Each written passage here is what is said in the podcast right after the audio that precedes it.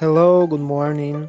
My name is Marcos Vinicius and I will read page 789 of the book A New Zealand Adventure. I hope you like it.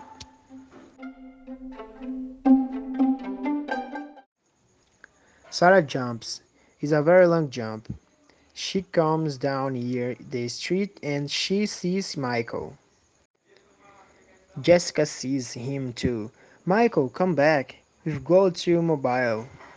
She calls to him, but Michael is walking away. She runs after him. She doesn't take Sarah's bag. Jessica, my bag, Sarah calls.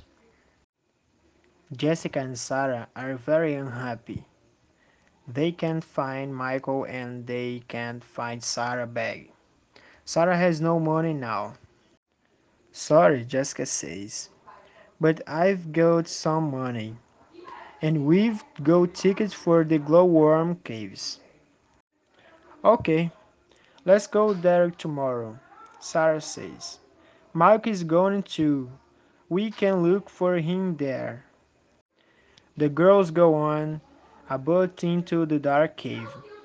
The lights from the glowworms are very beautiful and it is a very kids.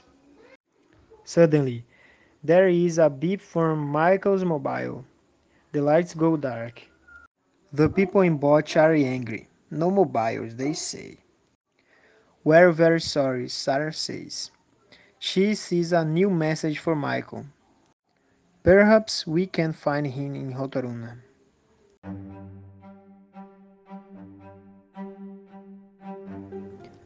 Okay, this is the end. Thanks for listening. Thank you.